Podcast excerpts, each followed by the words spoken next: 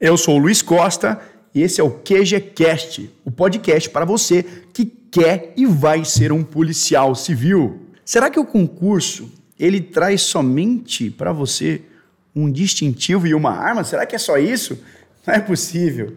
Cara, nesse podcast aqui agora, tá? Eu quero falar para você todos os grandes benefícios que o concurso público traz para você que talvez você nem saiba, né? Porque inicialmente muitas pessoas, ah, eu só quero ser policial. Cara, mas vem muita coisa legal aí juntamente com isso. Tá certo? Então, se você não sabe quais são eles, eu vou explicar e inclusive vou contar um pouquinho da minha história aqui para você. A primeira, o primeiro, acho que o primeiro, né? Acho que o mais mencionado é porque assim, pessoal, eu separo aquele cara que quer fazer concurso público e aquele cara que quer é, ser policial civil.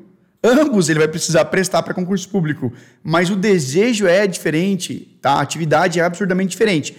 Então o que eu quero dizer aqui para você é que, tá? O que eu quero dizer aqui para você é que em ambos você vai ter uma coisa chamada estabilidade.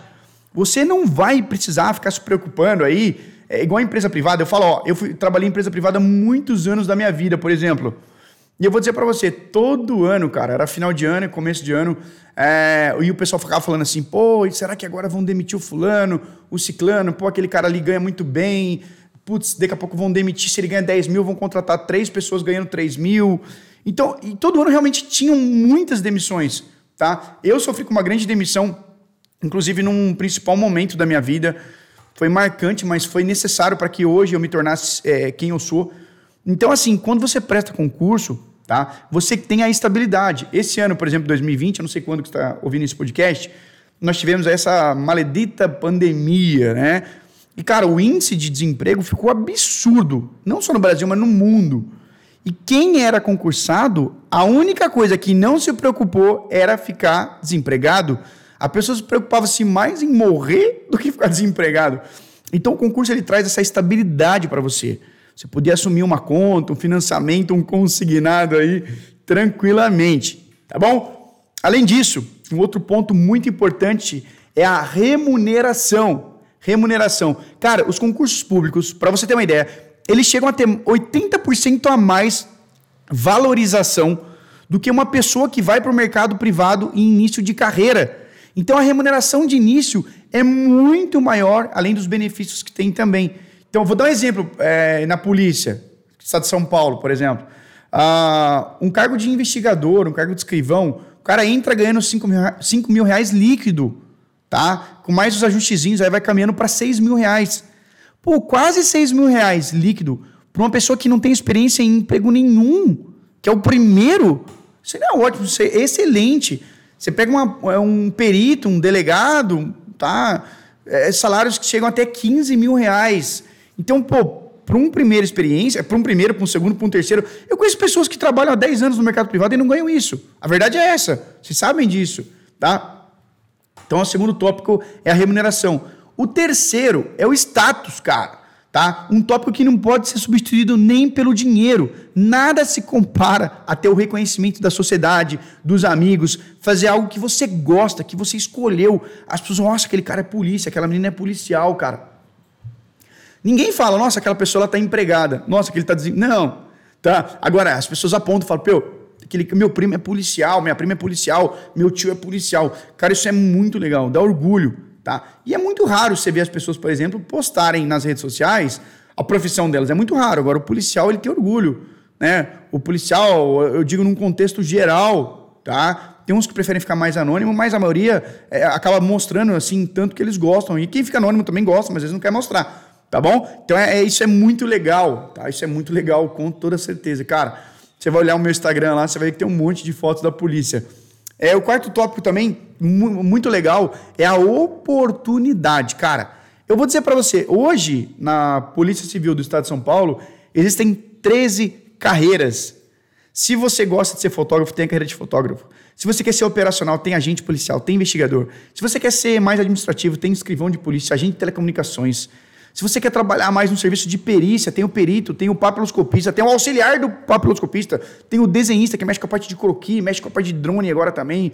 O pessoal está inovando. Ou seja, cara, é, a Polícia Civil do Estado de São Paulo ela tem isso. Eu sei que muitas pessoas falam assim: ah, eu preferia a carreira única e etc. Tá, tudo bem, a gente pode até pensar nisso, mas hoje é o cenário que existe. Hoje é o cenário que existe. Você não pode ficar ah, ou se martirizando ou imaginando como queria, você gostaria que fosse. Cara, hoje é do jeito que é. Então, vamos aproveitar isso aí, tá bom? Um outro detalhe importante também que muita gente não te conta é o plano de carreira, tá? Como assim? Tem plano de carreira, Luiz? Eu vou entrar na Polícia Civil, eu não sabia que tinha plano de carreira.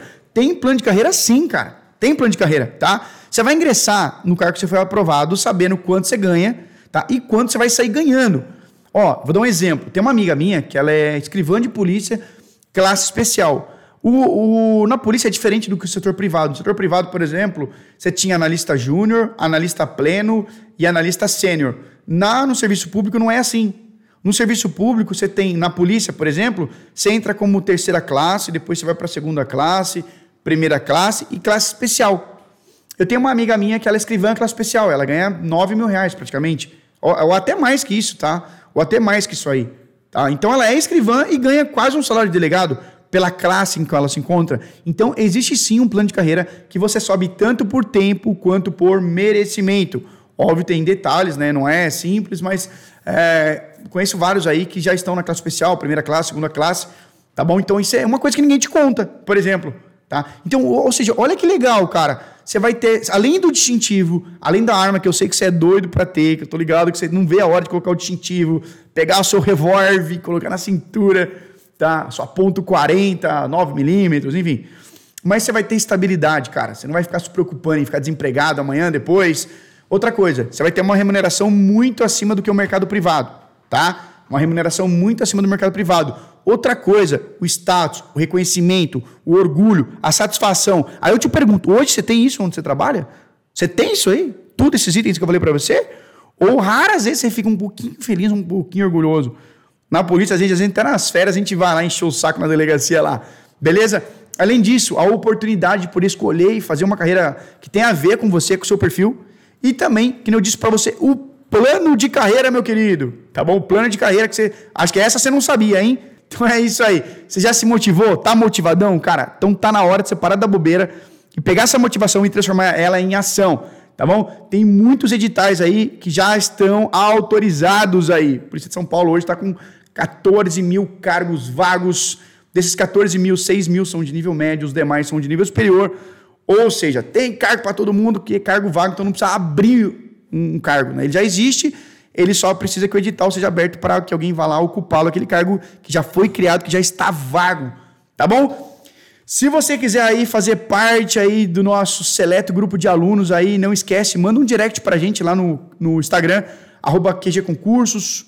Tem, esse é o do QG, tem o meu também, arroba Costa. Nós estamos no Facebook, cara, tá? QG Concursos, tudo QG Concursos, né, meu? No YouTube também tem uma porrada de vídeo legal. E se ainda você não conseguir falar por nenhum desses meios aí, tem nosso WhatsApp, cara. Anote aí, 982007522. Vamos junto, eu vou com você para essa guerra, meu irmão. Vamos aí conquistar o seu distintivo, a arma e todos esses benefícios que eu acabei de falar aqui para você. Beleza? Tamo junto, força e honra.